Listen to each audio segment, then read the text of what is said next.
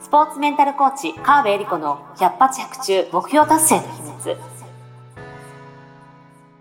この番組は本番発揮力、習慣力、日々の取り組みの質、チームビルディングやコミュニケーション力、自分との対話などなど、スポーツだけではなくビジネスにも教育にも共通するメンタルの整え方についてオリンピック選手のメンタルコーチ、川辺恵里子があなたからの質問に直接お答えしながらお届けする番組です。ジュニア選手、トップアスリートから営業マン、企業経営者まで現状把握力、フォーカス力、イメージ力を高めて目標達成までをサポートするハルアス株式会社の提供でお送りします。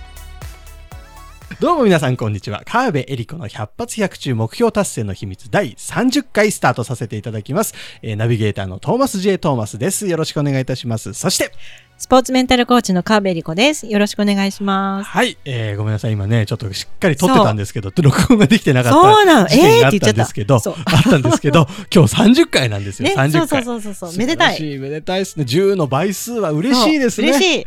30回来ましたよ。ね。本当頑張った。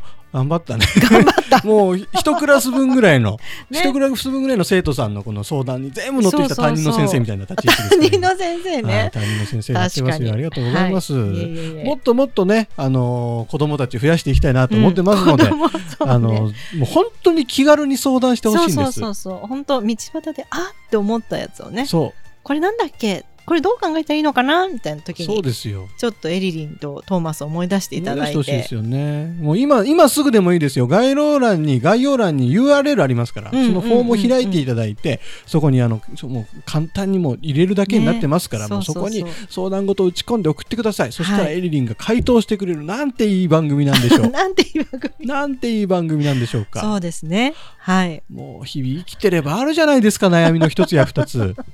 あるかな。ありますよほんの些細なことでもいいんですちなみにトーマス何に悩む？トーマス今ねあのあれですね。ちょっとこう、まああるまあお仕事が終わったわけですよ。うん、でまああの請求書なんだかんだの話をしてる時に、うん、こうまあこれぐらいの金額ですよって出したら「えー、そんなつもりじゃなかったですみたいなことで、うん、あのこんなぐらいの金額だと思ってましたみたいな、うん、えー、それ最初見積もりでこの金額いったじゃないですかみたいなやり取りが今あって、うん、どこがどこでコミュニケーションずれちゃったんだろうなっていうのが僕の今の悩みですね。コミュニケーションのずれ。ずれましたね。ずれちゃった。ずれました。しかも今の話から言うとお金の話ですね。お金の話です。お金の話でコミュニケーションずれると結構やばいですね。ずれましたよ。大変大変。大変。とかね。結構な、結構な悩み それ。ちょっと本編で取り扱ってほしいぐらいの悩みなんですけど、ね、ちょっとさらっと言いましたけども、うん、もう本当になんかあると思うんですよ、些細な悩みが。ね、そうそうそう。今、今思い立ったら今送ってください。うん、そう。大体ね、こういう時、人の悩み聞いてる時に、あ、自分はみたいな感じでそうそう、自分の悩みとか気になることが誘発されるので、ぜひ、あの、聞きながら、あのメモしといてください。そうなんですよ。だからあなたのお悩み相談は誰かの役に立つんです。そう。そうなんです。誰かの役に立つんです30回目だいぶだいぶ推しが強いですね。相談してくださいの推しが強いですけども。まあでも30回聞いていただいてるわけですからね。皆さんあの、ね、エリリンのファンにちょっとずつなってるんじゃないかなと思いますのでぜひぜひこの番組を盛り上げるためにも一つこう相談を、はい、ぜひぜひ。選挙演説みたいな エリリンに相談の一票、そうそうそう。あんまりでも強くあの言い過ぎると嫌われちゃいますのでこのぐらいにしまして。十分強く言いましたけどね、はい、今日の相談に移らさせていただきます、はいはい。い。きます。コーチングを受けたい人は、えー、ちゃんと考えて答えを言ってくれると思う。うん、しかし、職場で職場での対話の中でコーチングをしようとしても無理があるように思う。うん、出会い頭にコーチングなんてできないのではないか。うん、というご質問、ご相談です。はい。この方ね、コーチングきっと学んだんでしょうね。うんうん、で、コーチングしたいけど、出会い頭ではコーチングできやってみたんでしょうねきっとね。まあそうでしょう、ね、やってみたけどうまくいかなかったっていうことで、どうしたらいいんでしょうかっていうご相談だと思うんですけど、うんうん、もうこれね出会い頭のコーチングは無理です。おダメダメ。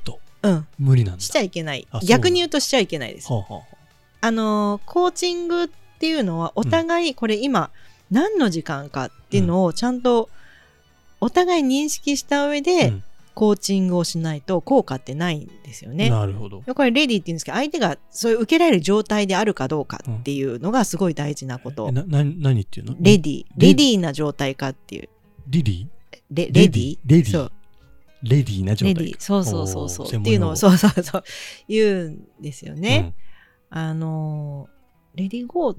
あの、用意準備いいですか？っていう、そう。そういうことです。お互いお話しする準備大丈夫ですか？そうそうそうそう、う。ん、っていう状態かどうかなんですよ。で、特にコーチングは自分が話したいことは何かっていうのをちゃんとテーマを明確にして、うん、あコーチングの中でもね、うん、今日話したいことは何ですかっていうのをテーマを明確にして、うん。うん、でそこについて話していきましょうってお互いの認識を、認知を一緒にして、ね、取り掛かっていくから効果があるんですよね。なるほど。だって一人がダイエットの話したいのに一、人がお引っ越しの話をしようをどうやったら引っ越しするとできると思うっていう話と例えばダイエットしたい人が今度引っ越しします、うん、ね。いろんな自分の中にいろんなことが起きてるじゃないですか。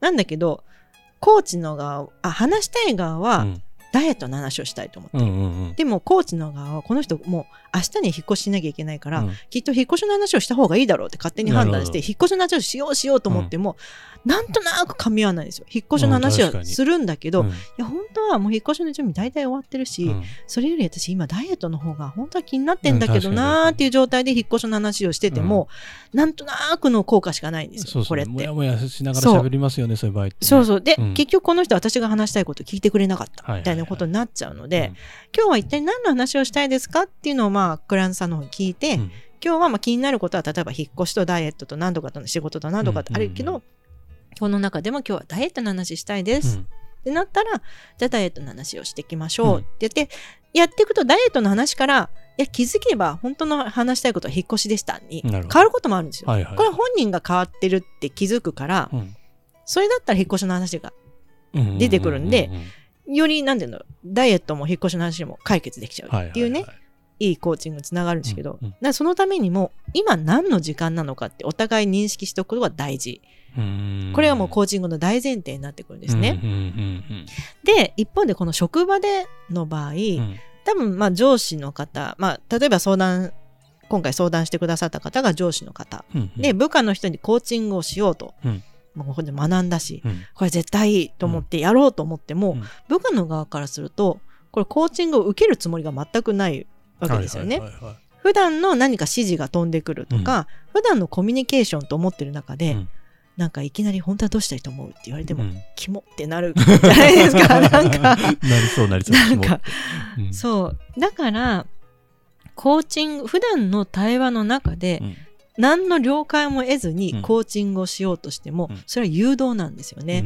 相手の中から何か気づき発見を引き出そうという、まあ、上司の側のエゴでしかないので、えっ、ー、と、これはね、やめた方がいいんですよ。そうなんだ。そう。ただ、じゃあ、コーチングをね、本当にやろうとして、じゃあ、なんか別室を作って、うん、まあ、いわゆるワンオンワンみたいな形しないとコーチングができないかっていうと、そんなことはなくて、うんうん、えっ、ー、と、コーチング的コミュニケーションって言ってるんですけど、うん、要は、相手の話を聞くとか、相手に心地よく話してもらうとか、相手が自分で自分の考えを深掘りできるような話の聞き方っていうのは、別にコーチングじゃなくてコーチングそのものじゃなくても、コーチング的コミュニケーションっていうもうちょっと緩くした関わりをすると相手が気持ちよく話してくれるし自分で自分の考えを深めてくれるっていうような取り方はできるんですよね。でそれってうんと話を聞く側、まあ、上司の側が誘導するんじゃなくて、うん、えーと、今この仕事今どんな状態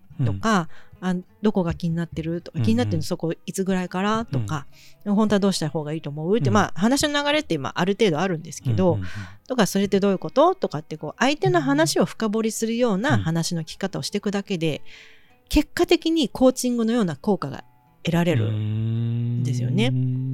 うん、だからコーチングしようしようと思ってても、相手が乗ってこないと、なんで乗ってこいねコーチングしようと思ってんのにみたいな、なると、いいコミュニケーションは全然できないので、それよりも相手の話を聞こうとか、なるほど。うんと、相手の言葉をもっと聞いてみようとか、今あの人はどんな状態なのかな、ちょっとちゃんと観察してみようとか、そんなところの方が大事なんですよね。それも普段からってことそうそうそう、普段から。普段から。その時間だけとかじゃなくて。そうそうそうそうそう。普段のコミュニケーション。なるほど。もしかしたら朝「おはよう」って言って「おはようございます」って言った時に、うん、あいつもすごい元気な声で返事してくれるのに、うん、今日はなんかちょっといつもよりトーンが低いなって気づくかもしれないですよ、ちゃんとそう見るっていうことを意識してたら、うんうんうん、そしたらなんかちょっとあのコーヒータイムの時になんかちょっと今日声元気ないように感じたんだけどなんかあった？みたいな感じ聞いたら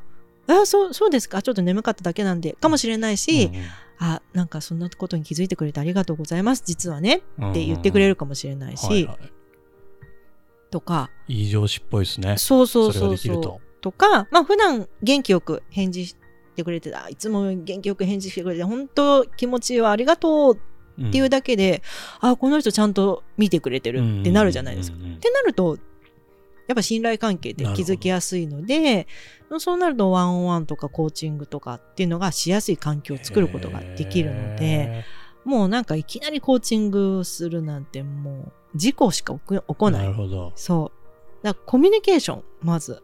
それがもうコーチングの大前提になってくるんですよ、ね、仕事上の付き合いだけじゃなくてもう少し深いところも見てあげなきゃ。そうそうまあ深いというか言葉のまあ表面上の言葉を信じないって言うと変ですけど言葉のその奥に何があるのかなっていうのをもうちょっとだけほんのちょっとだけ関心持ってあげると、はあ、深いっすねコーチング。そうなんですよ。なるほどね。ただなんかテクニック的に使おうと思ってもうまくはいかないよと。そう。大体ねそういうのは部下から全部見えてるんで。さあの人研修で受けていたからなんかやろうとしてるよ 感じになってコーチングが悪者になるっていうね。なるほどね。上司の人たちも大変ですね、これは。そうなんですよ。ね、だからもう本当頑張ってやろうとしてるから、もうそれ自体は素晴らしいので、うんうん、ただそのまま行こうとしても事故が起きちゃう可能性が大なので、ちょっともうちょっとアプローチを、ななんていうかな、緩める、うん、コーチングするぞっていうよりは、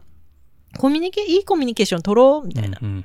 風がいいかなと思うんですよね。なんかコーチング学び始めた時も、うん、1万人コーチングっていうのがあって、うん、要はそれであのコーチングのトレーニングというよりは1万人要は普段の人たちにコーチング的コミュニケーションを取りましょうっていうのを推奨されてて、うん、それは街中で会う人とか例えばスーパーのレジの人もありがとうございます言ってみよう。それだけで1人みたいな。そういうそのぐらいもう本当に敷居を低くしてあの何かしてくれたらありがとうとかこんにちはとか言ってみる、うん、ちょっと笑顔で言ってみる、うん、っていうところからでも変わるよねっていうそういう考え方なんですよ。なるもう普段の生活の中でちょっとずつこう自分に染み込ませていくというそうコミュニケーション質を高める。チャレンジをしてみるっていうね。そっからのが断然早いですよ。へえいいっすね、うん、なんかねお仕事だけじゃなく人生も豊かになりそうなそうですね。そう意外とね言えないなとかね気づくんですよ、うん、ね、だからせっかくなんかコーチングに興味を持ってこの方も取り組んでるわけですからね、うん、そこまで思い切ってやってみたらいいんでしょうねきっと。きっとねその方がうまくいくと思います。素晴らしいはい、コーチング奥が深い。そうつつい熱くなっちゃうね。熱くなっちゃうね。まあなんかねご自身でも、うん、実際コーチングを実際受けてみるとかしても変わるかもしれないのでえー、まあ恒例のあ恒例の？ちょっと忘れてた。エリリンに、えー、コーチングを受けてもらうと、ね。はい、やってもらうというのもありかもしれませんので、ぜひぜひいいコーチになるにはいいコーチングを受けるのが一番ですってあの私の師匠に言われたんで。まあそれが私なのかどうか分かりませんが。はい。ぜひコーチングを受けてみてください、ね、はい、はい、というわけで、えー、今回もご相談ありがとうございました。ありがとうございました。このようにですね皆様あの相談質問何でも濃いですので何でもご,、ざれですので、えー、ぜひともお待ちしております。はい待ってます。はい。じゃあ、えー、川辺理子の百発百中目標達成の秘密第30回以上で終了とさせていただきます。皆様本当にありがとうございます。ありがとうございました。今週も最後までお聞きいただきありがとうございました。あなたの日々の活動に少しでもお役になれたのが幸いです。来週の配信も楽しみにしていてください。ねこの番組は提供ハルアス株式会社プロデュース TMSK.jp ナレーション土井真由美がお送りいたしました。